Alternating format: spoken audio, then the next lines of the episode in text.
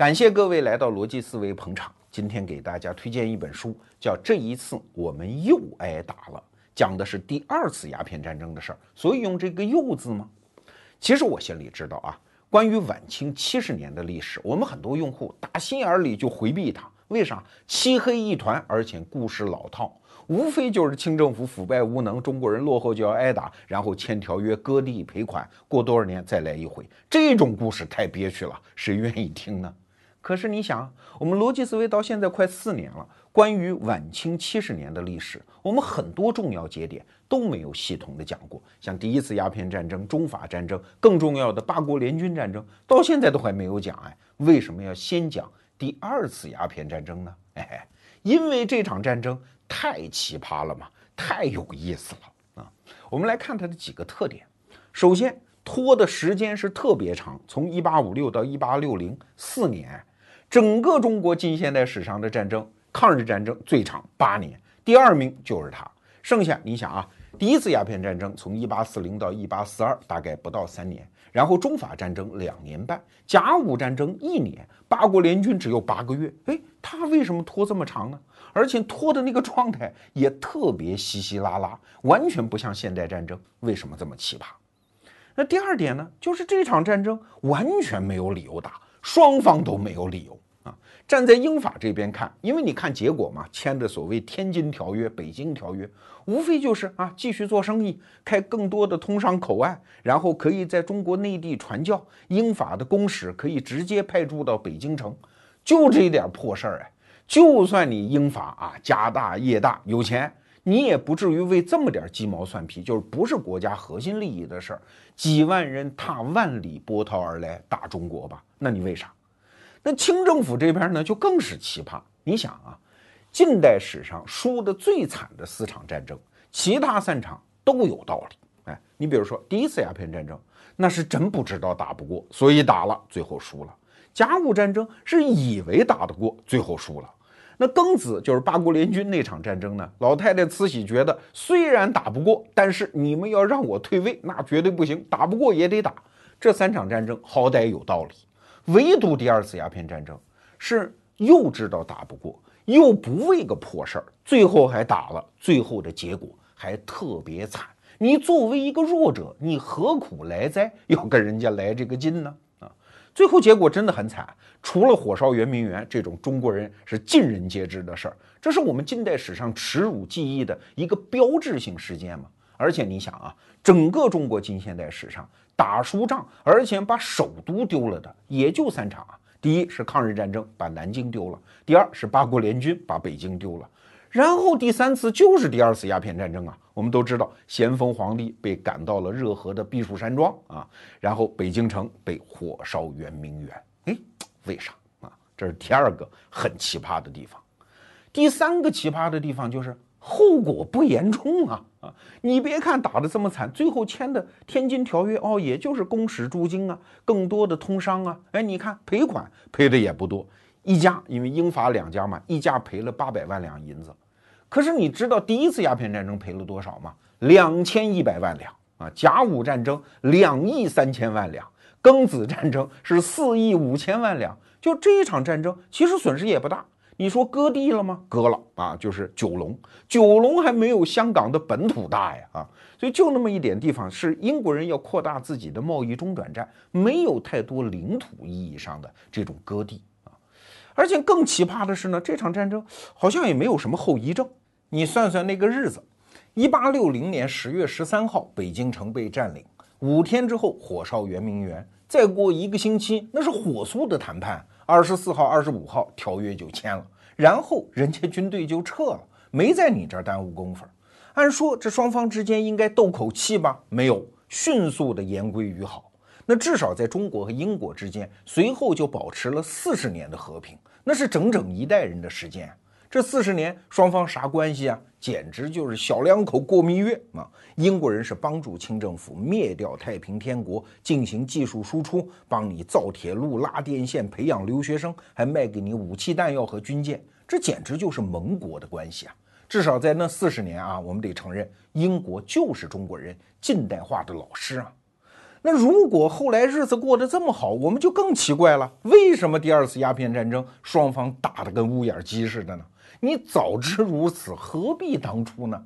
说到这儿，我们脑子里可能会出现一个场景，就是一弱一强两个家伙互相都看不惯啊，尤其是这个弱者比较有志气，跟这个强者开始口角，就是语言冲突发展到肢体冲突。后来强者把弱者摁在地上，服不服？不服揍你啊！不服不服，把你们家房点了。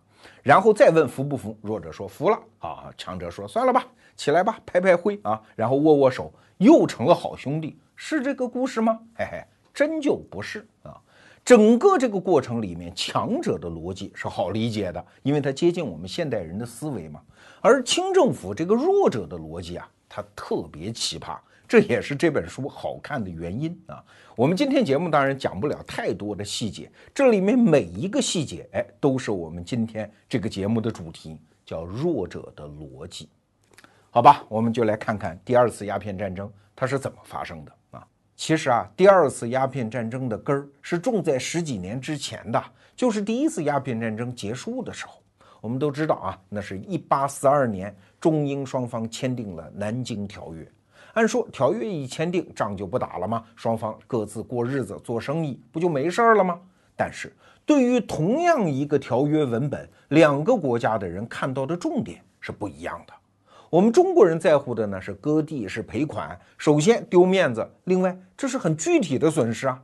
所以在南京条约的文本里面啊，你看到各种遮掩啊，都是大清国的大皇帝啊，觉得我们家小孩不懂事儿，你看那些官员胡闹啊，呃，踹了你们家东西，打碎你们家花盆，来赔点钱吧，对不住了啊。还有你们英国人波涛万里而来，你总得有个休息的地方吧？哎呀，这样大皇帝准许把香港这个地方给到你们啊，你们就好好休息，好好做买卖啊，一派长者之风，这都是遮面子的。而英国人最看重的是什么呢？是五口通商和自由居住。所谓的五口通商，我们都学过啊，就是广州、厦门、福州、宁波和上海。要打开和英国人做生意，那既然做生意，你就要准许英国商人在这儿自由居住，这是英国人看重的。所以《南京条约》劈头第一条是什么？是大清国大皇帝和英国君主从此永存太平，而且双方国家的人民在对方国家要享有叫人身和财产的完全的安全和保护。请注意这五个词儿啊，是人身、财产。完全的安全和保护，那不仅是英国人在中国这样，中国人到英国去，当然你不去了。如果去了啊，也享有这种安全和保护。所以这一条在英国人看来，这是一个平等条约，当然是他们的观点啊。那随后一八四三年的时候，双方关于五口通商就又签订了一个更具体的条约，这就是虎门条约啊。那签完之后，按说大家就可以做生意了吧？嘿嘿。哪有那么美哦？因为中国人根本不在乎这个，他也不理解为什么我们一定要做生意呀？为什么要打开这么多国门做生意啊？为什么我还要让你进城做生意啊？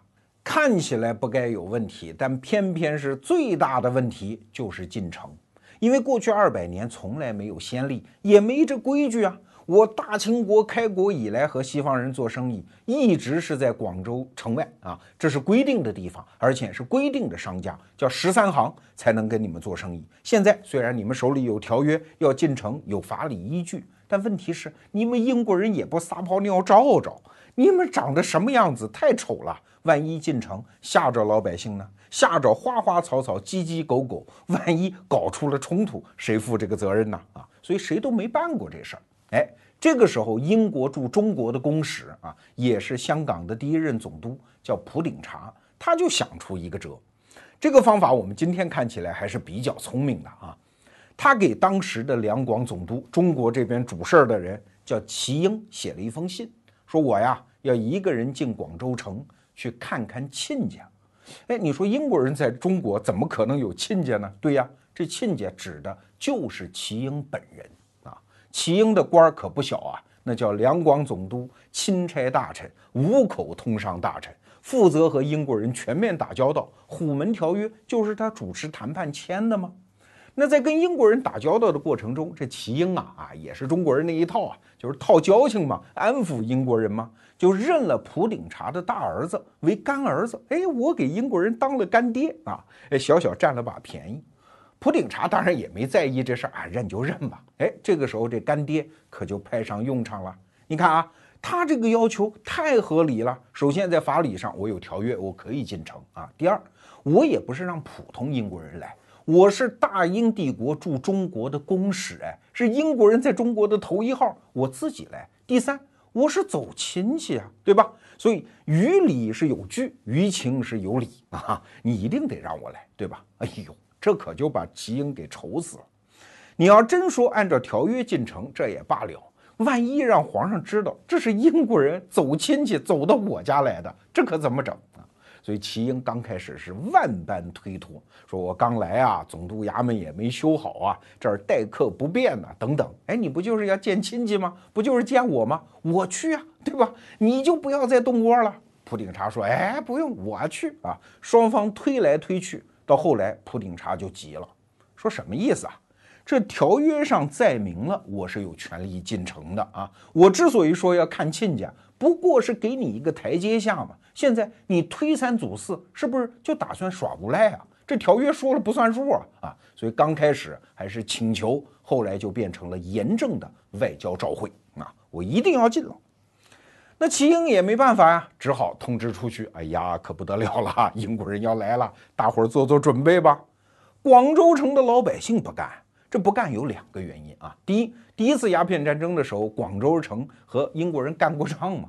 而且你想，原来十三行的那些商人在广州城都是有话语权的，而且十三行养活很多人呐，包括一些苦力呀、脚夫啊，这些人都是吃这碗饭的。现在英国人五口通商了，这些人的饭碗就不保啊，所以对英国人极其的仇恨啊。全中国反英情绪最大的就是广州人啊，这帮人就喊呐，发传单呐，谁让英国人进城，我们跟他没完；谁主张让英国人进来，就是卖国贼。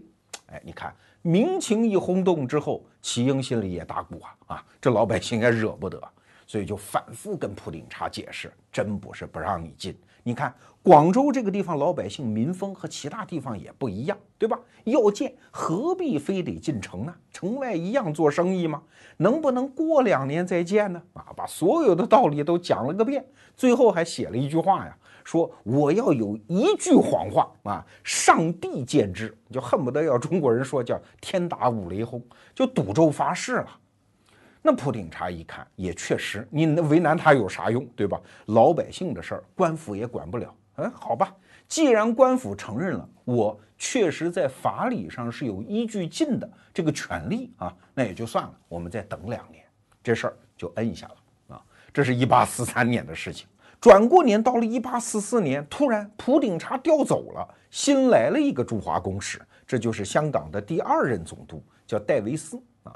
戴维斯跟你齐英可就不是亲家了，你谁的干爹也不是，所以戴维斯坐下就喊呐：“我得进城，我得做生意，如果不让我进，请看我手里的这张牌，那就是浙江的舟山群岛啊。”舟山群岛这个时候在英国人手里，这是咋回事呢？哎，也是第一次鸦片战争的后遗症。当时英国人在浙江打仗的时候就占了舟山群岛，哎，后来还选呢，我是要舟山呢，还是要香港啊？后来决定要香港，但是舟山也暂时不还。你大清国啥时候把两千一百万的战争赔款付清，我舟山才还你呢？这叫抵押物。现在戴维斯说：“你不是耍赖吗？我也耍赖啊！钱付清了不算，不让我进广州城，舟山不还了。”哎，这下齐英可就为难了，因为这不是广东的事儿啊，这牵扯到浙江啊。皇上一旦知道，这吃罪不起啊！哎，怎么办呢？他就派自己的搭档，他是两广总督嘛，就派广东巡抚，这人大概比他低半级啊，叫黄恩同，去找戴维斯去疏通。这疏通的这番话也特别符合中国官场的逻辑啊，就跟戴维斯说：“你看啊，在我们的朝廷里面，齐英大人是最为你们英国人说话的，是最主张议和的。你现在为难他，哦，舟山不还了，行了，皇帝一怒之下把他给撤职，再换一个人，那可就不如齐英大人好说话喽。你们英国人将来有的是头疼的日子嘞。”哎，大家都是出来当差的嘛，要互相体谅。戴维斯虽然不懂中国官场，但这话他听得懂啊。确实，齐英除了不让进城，剩下还是比较好交流的。所以一想，也确实不能逼人太甚啊。但是也不能就不提要求，就这么混着过呀。所以就提了一个要求，说这样，你们官府出一个告示啊，就说英国人是有权进城的，老百姓不能骚扰，这总能答应吧？哎，这可以啊，就出了一个告示。但是万没想到，这个告示出来之后，广州人民那个反应大极了，在旁边贴了一堆小条啊，就是英国人敢进来，我们就敢宰了他啊！谁让英国人进来，谁就是卖国贼啊！甚至有一帮老百姓闯到广州知府衙门里，一把火把衙门给烧了。齐英说：“你看看，你看看，我说啥来着？我让你们别进，非要进，惹出事儿来了吧？”戴维斯一看，这也不叫事儿啊！难道我进去之后跟老百姓打巷战吗？我们是来做生意的，惹这个干啥呢？所以，一八四六年就把舟山群岛给还了。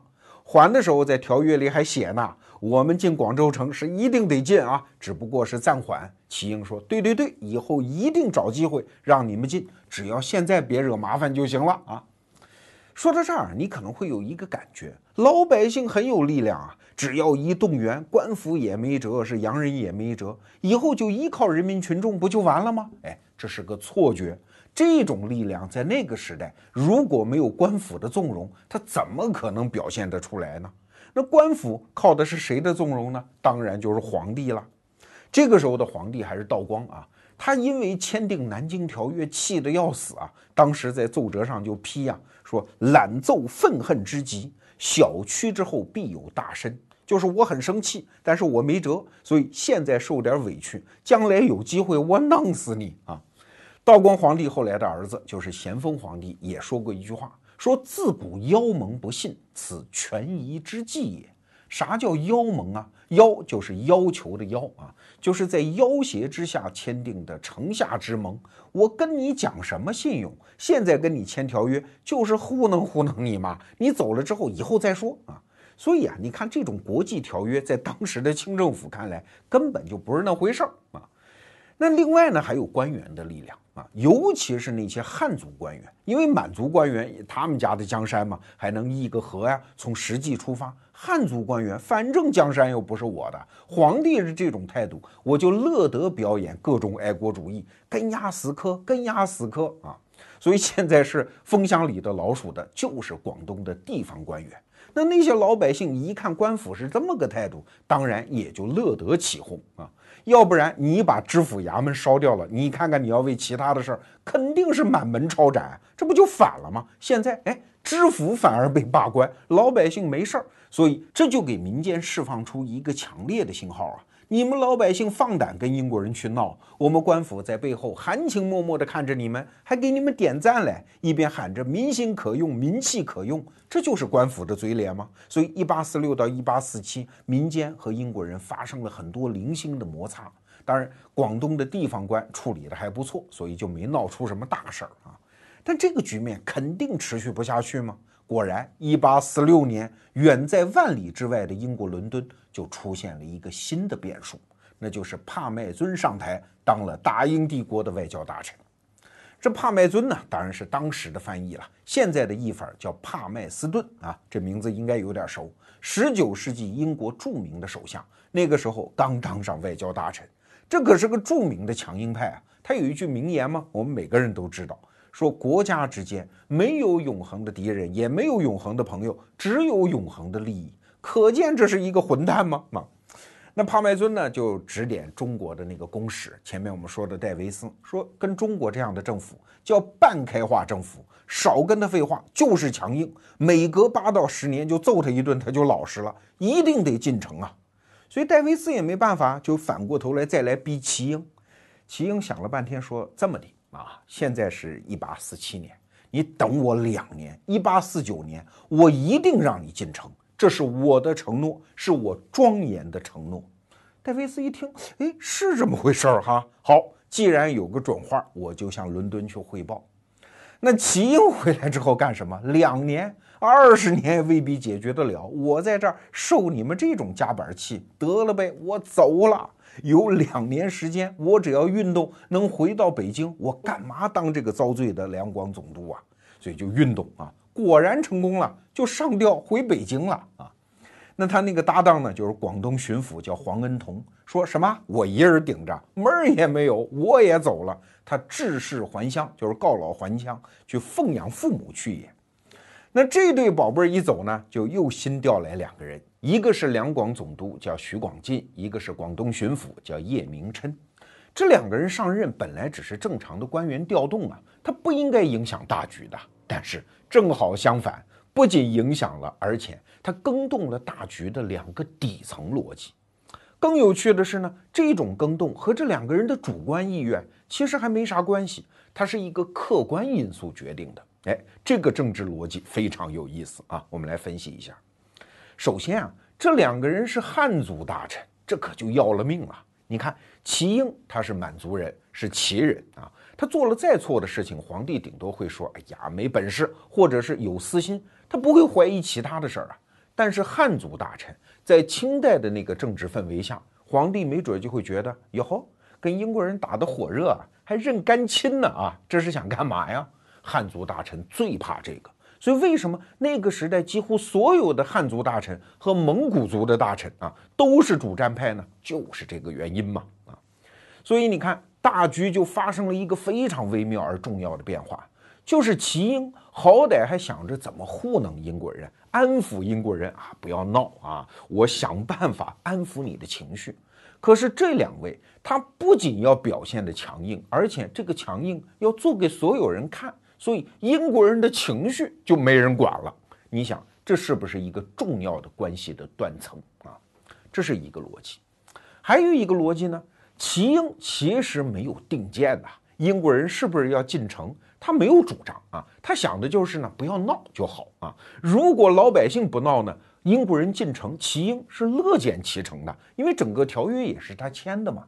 但是齐英走了之后，轮到徐广进和叶明琛这俩宝贝儿，他们的利益点和目标设置可就全变了。因为齐英答应了英国人两年之后进城嘛，这就是一八四九年的事儿。这两个人到任之后，马上就要兑现这个承诺。可是这两个人在乎的是什么？是朝廷对他的看法。朝廷会怎么看这个事儿啊？你的前任齐英啊，甭管用什么招，好歹是把英国人拖了七到八年没有进城哦。你们俩一来，把英国人放进来了，你不是无能，你是什么？或者会怀疑你有异心呢？所以对这两个人来说，甭管啊，甭废话，什么条约，我们俩的目标就是阻挡你进城。而不是安抚，或者说要维持这个局面啊，这个目标一切换，哎呀，那就没法谈了嘛。所以你听懂这个逻辑了吧？徐广进和叶明琛一上任，第二次鸦片战争就已经是箭在弦上，不得不发了。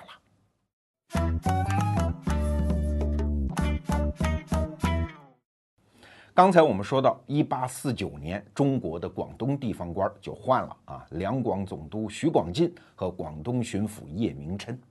那英国那边呢也换人了，这是香港的第三任总督，也是当时的驻华公使，叫文翰。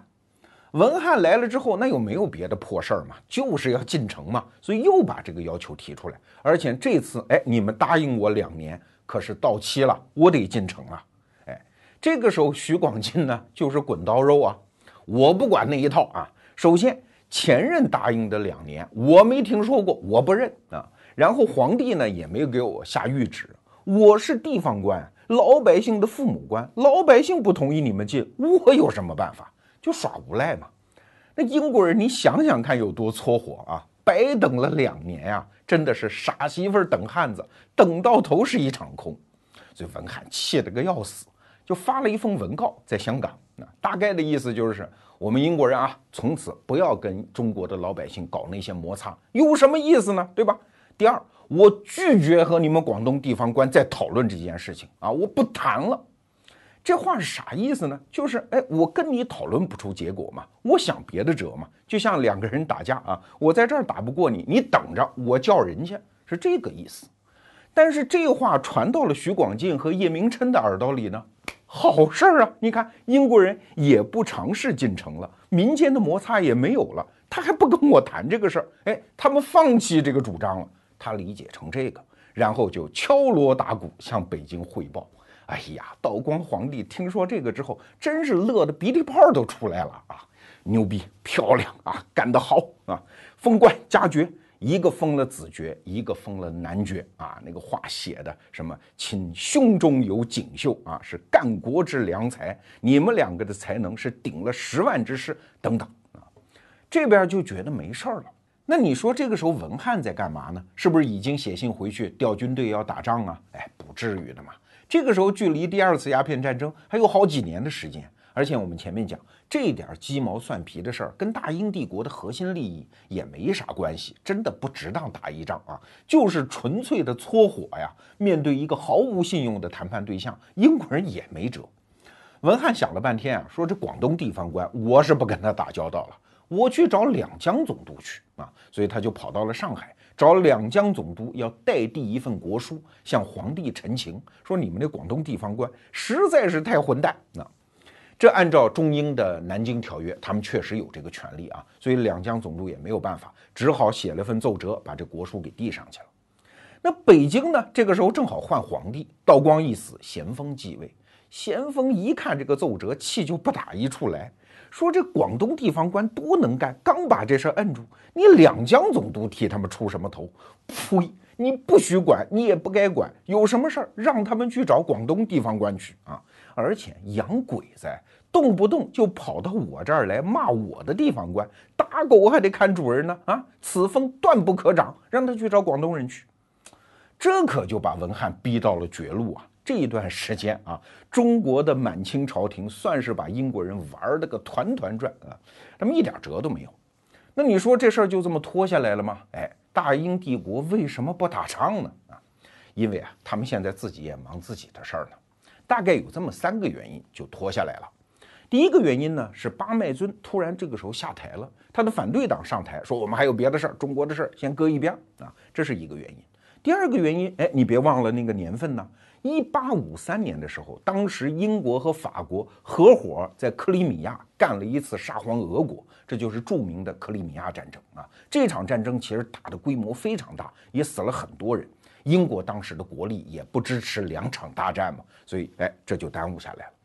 更重要的一个原因是啥呢？我们以前讲过啊，太平天国，英国人一看，哟吼，这发展的不错呀，势如破竹啊。万一将来翻了盘，这就是新政权啊！那我和满清政府还废什么话呀？我等他的发展就完了，因为太平天国也名声在外嘛，是一个基督教政权，我们宗教相通，将来更好交流嘛。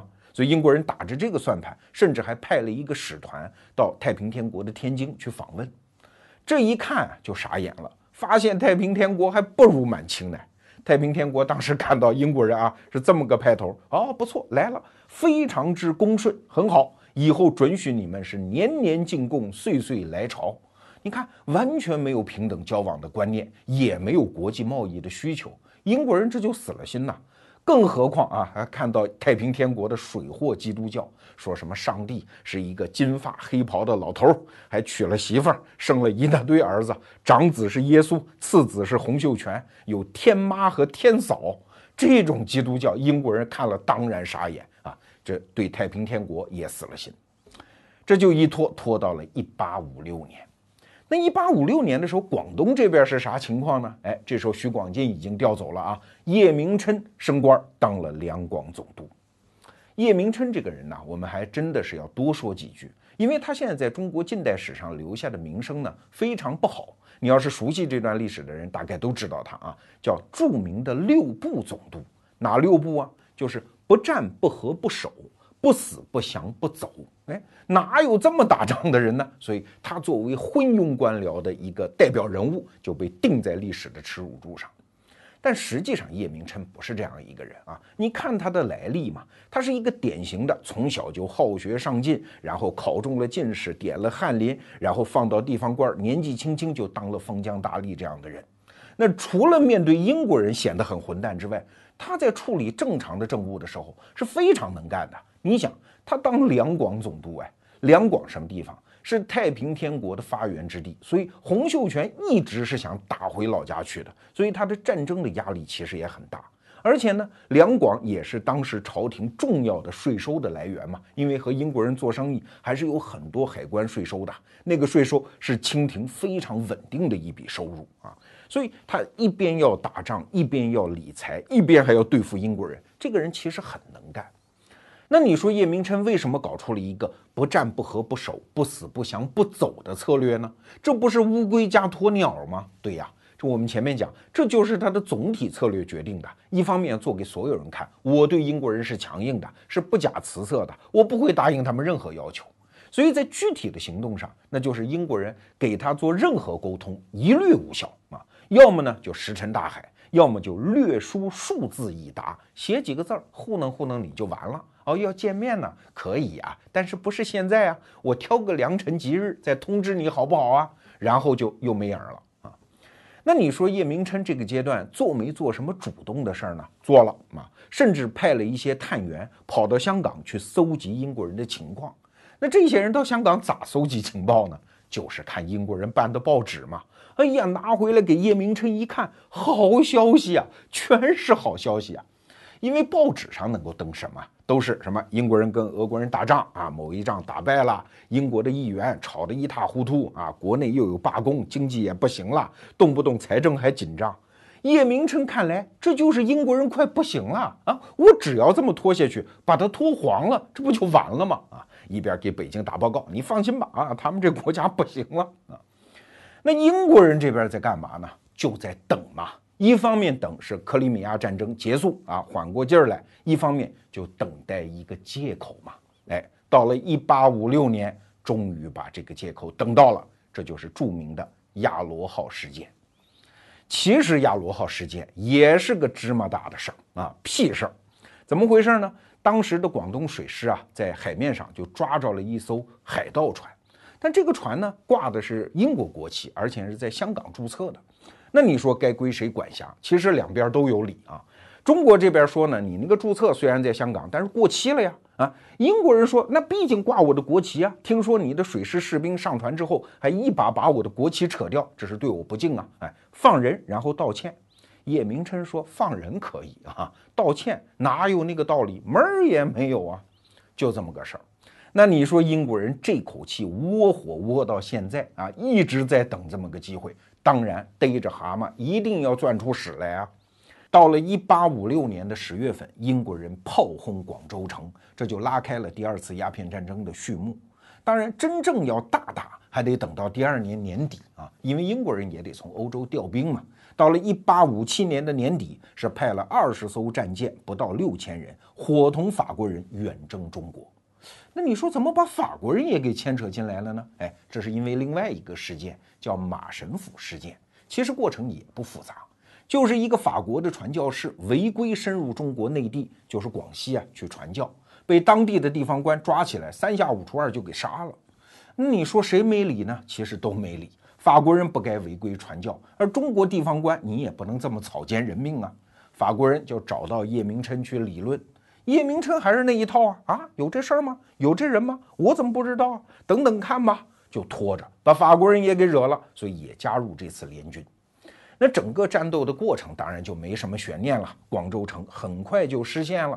叶明琛也真是实践了自己那几句口号啊，叫不死不降不走，穿戴整齐，在两广总督的衙门里是束手就擒。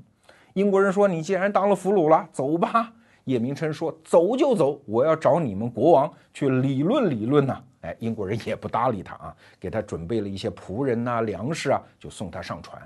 这船可不是开到英国的，是开到了印度的加尔各答，就把他关起来了。那叶明琛等来等去也见不到英国的正主啊，上哪儿理论去呢？粮食很快就吃完了，他很有骨气，说我绝对不吃你们英国人的粮食啊，所以就绝食而死。所以这个人真的是时代夹缝当中的一个悲剧啊！他那么有才华，那么受赏识，但是最后变成了一个历史的小丑，你说上哪儿说理去啊？好，回过头我们再来看广州，那英法联军打下广州城之后，你中国政府该跟人交流了吧？不交流啊，没人搭理他。广州市你们就管着就好了。所以远征军的那个统帅叫额尔金伯爵，哈，一看也没办法，行嘞，咱们继续北上吧，就带着军队又往上海去走。等到了上海，找到两江总督叫何贵清啊，说我们谈判吧。你看广州城在我们手里啊。何贵清说关我什么事儿嘞？我是两江总督哎，你们外国人要谈判，回广东谈嘛。额尔金真的是没招啊。我们中国人讲啊，秀才遇到兵有理说不清。这一回叫兵遇到秀才，他也是说不清，所以额尔金伯爵只好带领舰队继续北上。他说了一句话啊，说就算我是把中国的半壁江山拿下来，估计皇帝也不会搭理我。看来我只能去敲门呐，门在哪儿啊？就是天津外的大沽口啊。这就爆发了第一次大沽口战役。那这一仗当然也没有悬念，这边中国的士兵不到一万人，一仗打下来还剩两千。而那边呢，战死十一个人，就这种战损比，你说还打个什么劲啊？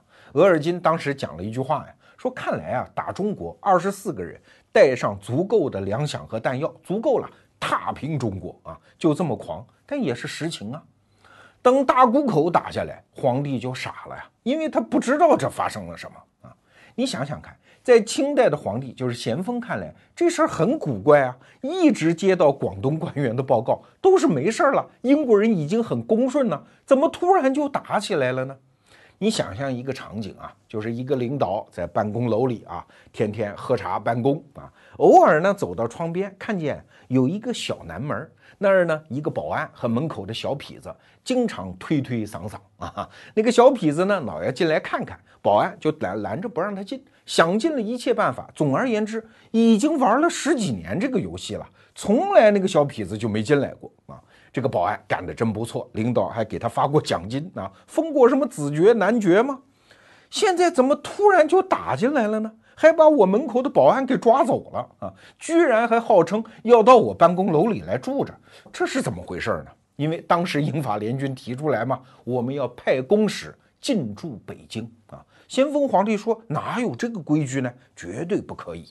但既然打进来，也得派人去谈判呢。派谁去谈呢？学摸一圈，哎，不是有个齐英吗？从广东已经调回北京了啊！当然，这个时候齐英已经混得不好，各种毛病啊。这个时候已经被贬官贬得快没影了，把齐英也得启用啊。这是老一辈外交家啊，跟洋人打交道有经验，说你去谈去吧。齐英跑去大沽口，就在天津呢，见到了英法联军要谈。人英国人说我不跟你谈，为啥？因为我们在攻占广州之后啊，把你那个总督衙门也给抄了。我看到很多文件都是你当年写的，我们翻译过来一看，哦，原来你当年都在糊弄我们，我才不跟你谈，你滚啊！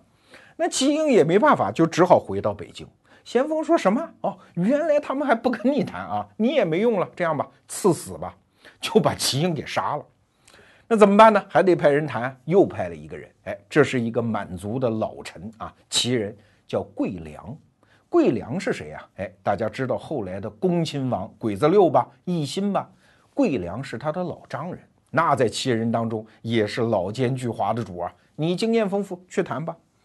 桂良能谈什么呢？到了天津之后，三下五除二啊，就签订了一个《天津条约》。《天津条约》其实其他的都不是很重要，什么赔偿军费呀，多开一些贸易口岸都不重要。最关键的一条，也是写在条约的第一条，是。英法的公使要进驻北京，那为什么这一条对他们特别重要？你想想，过去这十几年啊，我跟广东的地方官没法聊嘛，所以我们的使节要住到北京城，能够跟皇帝直接交流。我以后遇到事情，好歹有一个正常的谈判对象啊。你听完我们前面讲的十几年的故事，就特别理解英法为什么这么想，为什么一定要坚持这一条。好，桂良拿着签好的《天津条约》回到北京，咸丰一看说：“其他好商量，唯独公使进京是万万不可啊！因为他听了一堆的话啊，什么洋鬼子爱登高楼啊，诶，那万一看到我后宫的娘娘，这可怎么办呢？啊，还有皇帝出巡的时候，洋鬼子也不肯下跪，那我怎么办呢？啊，所以这些礼法确实也让咸丰很为难，说你接着去谈，公使是绝对不可以进京。”那这一谈，就损失了很多权益。当时桂良居然提出来什么啊，就是英法以后的货物进中国，咱们不收关税了，只要你同意把公使的驻地放在上海。那英国人打仗是为了啥？就是为了做生意吗？一看这么优厚的条件，那当然是可以啊。那公使以后就设在上海，但是我们保持一个权利哦，随时可以进京哦。你看。满清的这些官僚还是这个思维，只要你现在答应，以后的事儿以后再说嘛。哦，可以，以后可以随时进京啊。但是英国人这个时候留了个心眼儿，他说啊，现在这样当然可以，但是条约我们的换约一定要在北京，这一条没得谈。这是什么道理呢？因为条约啊，哎，现在是签订了，但是得拿回去给到英国的政府去批准呢，然后中国政府也得批准呢，然后再换条约，这就是一个仪式啊，是一个程序性的安排，然后条约就正式生效，这叫换约。换约地点一定得安排在北京。那英国人这算盘是怎么打的？其实也很简单，我现在要答应你不进北京啊，以后没准我在上海遇到的情况和广东是一样啊。我还是没有辙，这一仗又白打了，所以我一定要做一次破天荒的事儿，就是外国人能进北京。那有了第一次以后，第二次就好办了吗？什么我随时可以进北京的承诺就可以兑现了吗？所以这一条是绝对不能谈。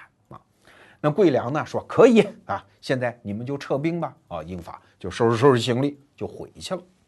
按说第二次鸦片战争是不是就到此为止了呢？嘿嘿，没有啊。一个狗血的故事，它一定有一个更狗血的结尾。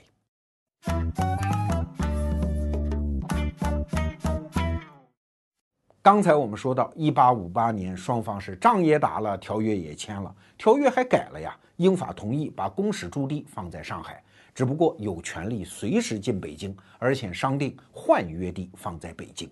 那既然一切谈好了嘛，英法联军就浩浩荡荡撤回了欧洲啊。那这个时候就轮到一个人担心了，谁呀？桂良嘛。你既然主持签订了《天津条约》，这是卖国求荣的条约，大家心里都有数啊。那将来万一皇帝不高兴找你的后账，这可怎么办呢？桂良啊，就上了一份奏折，说这个条约啊，其实什么都不算啊，是老臣我为国分忧啊。万一将来英法要找回来，非要进北京，您呐就拿我治罪啊，就说我糊涂了，我办的错事儿，您什么都不知道。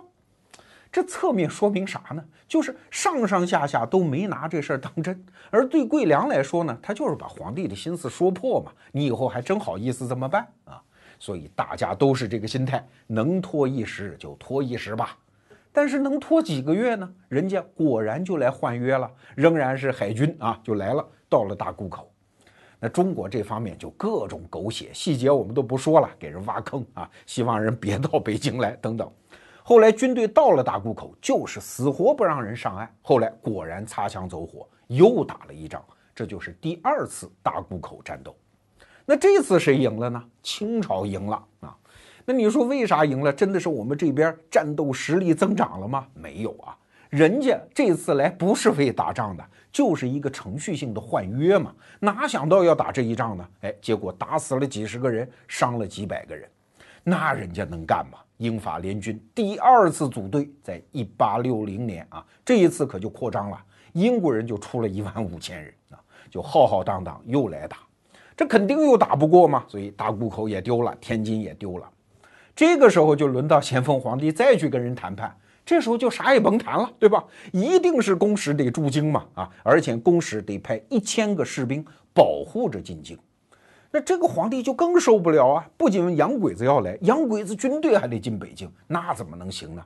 就又派了一个人叫载元啊。载元其实是皇亲国戚了，当时的怡亲王。你要是熟悉清代的宫廷剧啊，应该知道一个人，就是雍正皇帝最喜欢的那个弟弟十三爷胤祥。后来封的怡亲王，这载元就是他的直系子孙。那派去谈判，在哪儿谈的呀？通州张家湾，这距离北京就很近了。你可以想象啊，这种城下之盟还能谈出什么条件呢？哎，后来谈来谈去，果然还把一个条件给谈下来了，就是护送公使进京的部队从一千人降到四百人啊。双方也已经基本谈妥了。按说就照此履约不就完了吗？人家就撤军了，第二次鸦片战争就结束了，没有后来的火烧圆明园了。但是就在谈的过程当中，载元突然发现，这个对方的谈判代表团当中有一个人呐，特别活跃。这个人叫巴夏里啊，巴夏里是英国人，年纪轻轻十三岁就来到中国，所以算是一个中国通。这次额尔金伯爵带领军队来呢，就拿他当个翻译或者是助理用。那这个人当然很重要了。说这个人特别活跃，好多坏主意，估计就是他出的。所以载元啊就动了个心思，给咸丰皇帝上了个奏折，说我发现这么个人啊，我们是不是把他给扣了呢？这样擒贼先擒王啊，对方没人出坏主意，这不就军心自散吗？没准就退去了。你说他想这么幼稚的一个事儿啊？咸丰皇帝下了一个诏旨。说也行吧，你要扣就扣了呗，大不了对吧？呃，也没啥用，但是对方好歹少一份助力啊，所以就同意了这个方案。那载元自然就下手了，和那个蒙古亲王叫森格林钦啊，两个人就把巴夏里和他们的三十几个人的谈判代表团全部给扣下来了。这一下人家能干吗？我作为一个武将，哎，就额尔金伯爵啊，我带队出征，这些文官代表团的人身安全我都不能保障，我怎么对国内舆论交代？所以就打吧，啊，打下了通州，随之就发生了那个著名的叫八里桥战斗。八里桥战斗真惨啊，这边几万人打的几乎一个不剩，而对方损失几乎是没有。就在那种战争的那个力量对比下，是没法打的嘛。啊，八里桥战争一结束。这边咸丰皇帝就仓皇出逃，叫北狩啊，去了承德的避暑山庄，那就留下他的弟弟恭亲王奕欣在北京主持谈判啊，那当然就没得谈了，你什么都得按别人的要求来。那英法联军在一八六零年的十月十三号进了北京城之后啊，就发现哦，你们扣下来那个谈判代表团大概三十几个人，现在已经弄死了二十多个，你说人家能不火吗？啊所以为什么要火烧圆明园，就是为了这件事儿啊。那为什么烧的是圆明园，而不是烧紫禁城呢？因为紫禁城毕竟是皇宫啊，这是国家的，是人民的。人家说那要烧，我是报复的清代的皇帝啊，那我烧你的私家园林。而且还有一个说法呢，就是这个谈判代表团被扣之后，就关押在圆明园啊，他们被折磨死也在圆明园，所以烧掉圆明园，这是对清代皇帝私人的报复。说到这儿，我们算是把这十几年的狗血故事讲了个大概。我做个声明啊，过程中我是没怎么说英国人的坏话，但不意味着他们就是啥好东西。毕竟找上门来欺负我们，而且把鸦片贸易合法化，这当然是罪恶滔天。但是为了叙述的简便嘛，我们只能说这个故事的骨架。那听完之后，我不知道你会有啥感觉啊？会得出啥结论呢？有人会说，落后就要挨打。对不起，我不同意这个结论，因为就在第二次鸦片战争同时，日本发生了类似的事儿。一八五三年，日本开国嘛，人家更落后啊，但是没挨打呀，迅速切换到明治维新，然后日本就崛起了嘛。哎，所以啊，落后就要挨打，这是近代化以来中国人脑子当中的一根刺，这根刺是不对的。为什么？因为在任何生态当中，弱者都有他合适的生存策略吗？你老虎再厉害，还能把兔子吃干净不成吗？大家是在一个均衡的状态下共生的呀。就像中国这么弱，有没有合适的方法呀？随后发生的洋务运动，向英国人学习，他不就有了合适的方法吗？你不就四十年没跟英国人打架吗？啊，所以落后就挨打，这一点不成立。那有人又会说啊，这就说明了清政府的官员实在是太昏庸。你听我刚才讲的那个故事。你说谁昏庸？没有一个人昏庸啊，包括先锋和道光皇帝啊，他们每一个人都是人精，都是在自己的文化观念中，在自己的处境中做出了自以为最合适的判断啊。你不能用现在的观点来看待哦，你当时为什么不那么干？历史条件约束嘛，他干不了，所以这也是一句废话。那我们从这个故事当中能够读到什么呢？哎，我读到了一个东西，而且对我还特别有用。刚才我们讲的故事啊，讲的是第二次鸦片战争，但是我们讲述的篇幅没有放在战争上，而是放在双方的互动上。这种互动，我不知道你发现一个什么样的毛病啊？就是英国人的目标特别清晰，而中国人这边是无目标互动。哎，我今天想说的根子是在这儿。现代化有一个结果，那就是甭管是国家还是个人，你必须摆脱原来孤立存在的状态嘛，和其他国家、其他人进行充分的高频次的互动和协作。那对国家来说呢，这就叫全球化；对个人来说呢，这就叫城市化。看起来是两个词儿，但它的本质都一样。我再说一遍啊，和其他国家和个人的充分的高频次的协作和互动。那请问，在这种合作和互动当中，谁会赢呢？表面上看，谁强谁赢？错了，是谁的目标好，谁的目标能够拆解为适宜的步骤，而且执行的好，谁赢？本质上说，这不是力量的博弈，而是目标的博弈。我们稍微举两个例子，一大一小，你就明白了。大例子就是我们过去眼睁睁看着崛起的中国吗？三十多年前，我们刚刚改革开放的时候，跟外国人做生意，那也是很憋屈的。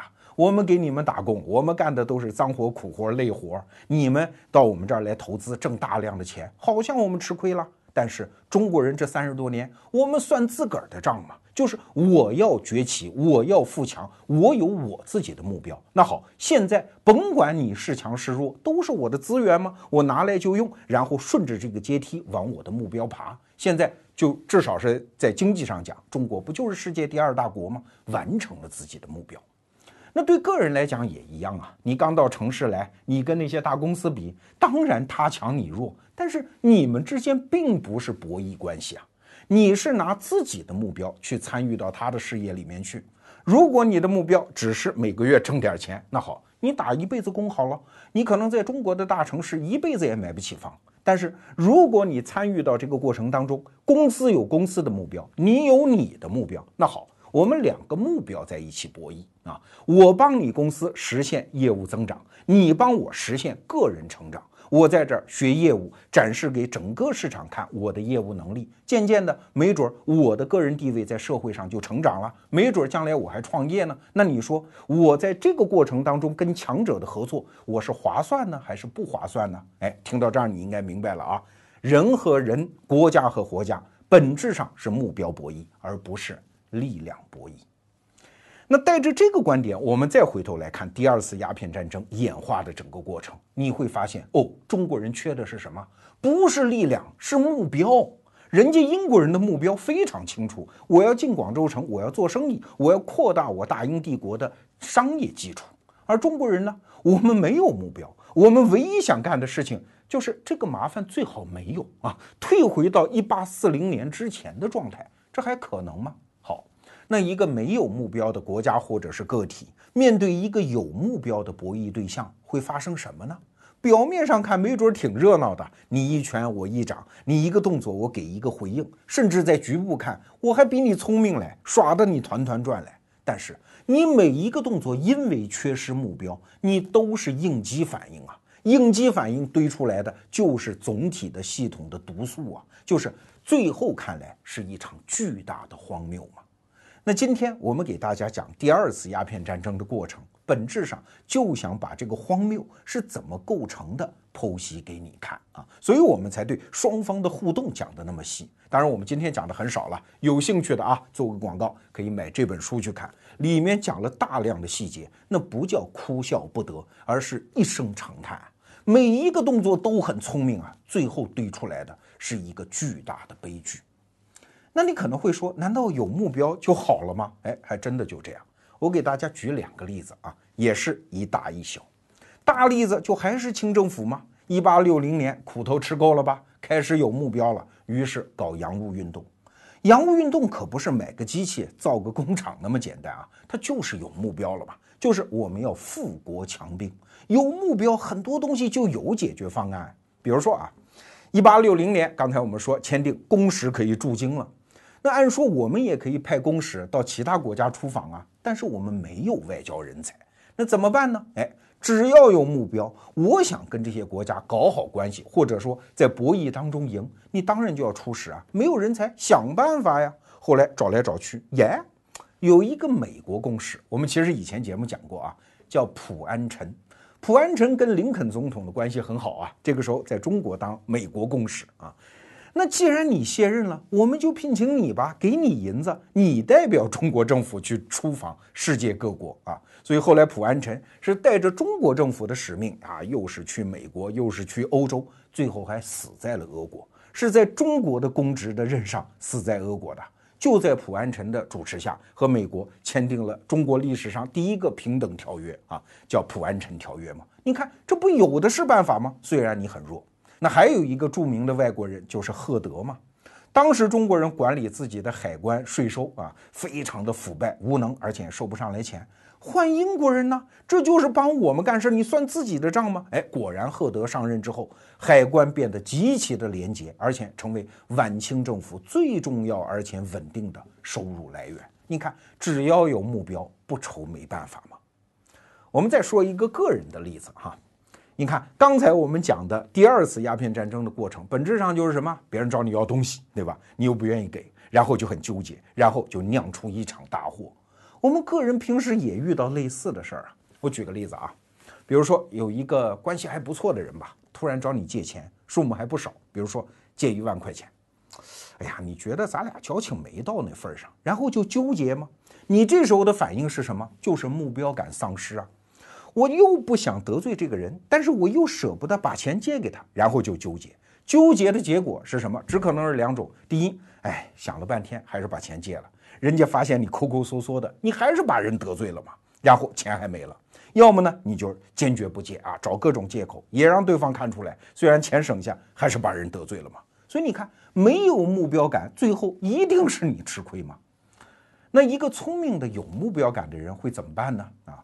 如果你判定我的目标就是要结交这个人啊，从此一辈子我当他的恩人，这个目标感一树立，别废话了，赶紧把钱给人家，而且还要多问一句，还需要哥们儿什么其他帮助吗？这人一辈子感激涕零。那你说我就是不愿意呢？那也行啊，这也是个目标啊。我的目标立即切换成什么？就是我坚决不能把钱给他，而且我还不能把这人得罪了。这有的是方法呀。你就说我实在是没钱，我老婆也不让我借，等等，找个借口，然后随后啊是给人打个电话呀，请人吃个饭呀，或者借一万不给，借五百总行吧？五百不要你还了啊，给人送个小礼物啊。你一旦这个目标确定下来，其实这个关系的损坏是很容易就修复的。所以大量的人在这种人际关系当中处理不好，本质是什么？还是我们刚才讲的没有目标感嘛。那节目的最后呢，给大家一碗鸡汤，我自个儿炖的啊。一个人呢，为人处事其实就是活个目标感。如果你有目标呢，全世界都是你的资源。你在走向目标的过程当中，每一步都是获得滋养，哪怕你做错了。那你如果没有目标感呢，全世界都对你构成戕害啊，因为你在做应激反应的过程中，永远是在积累毒素，哪怕你做对了。这就是我们今天讲第二次鸦片战争听到的道理。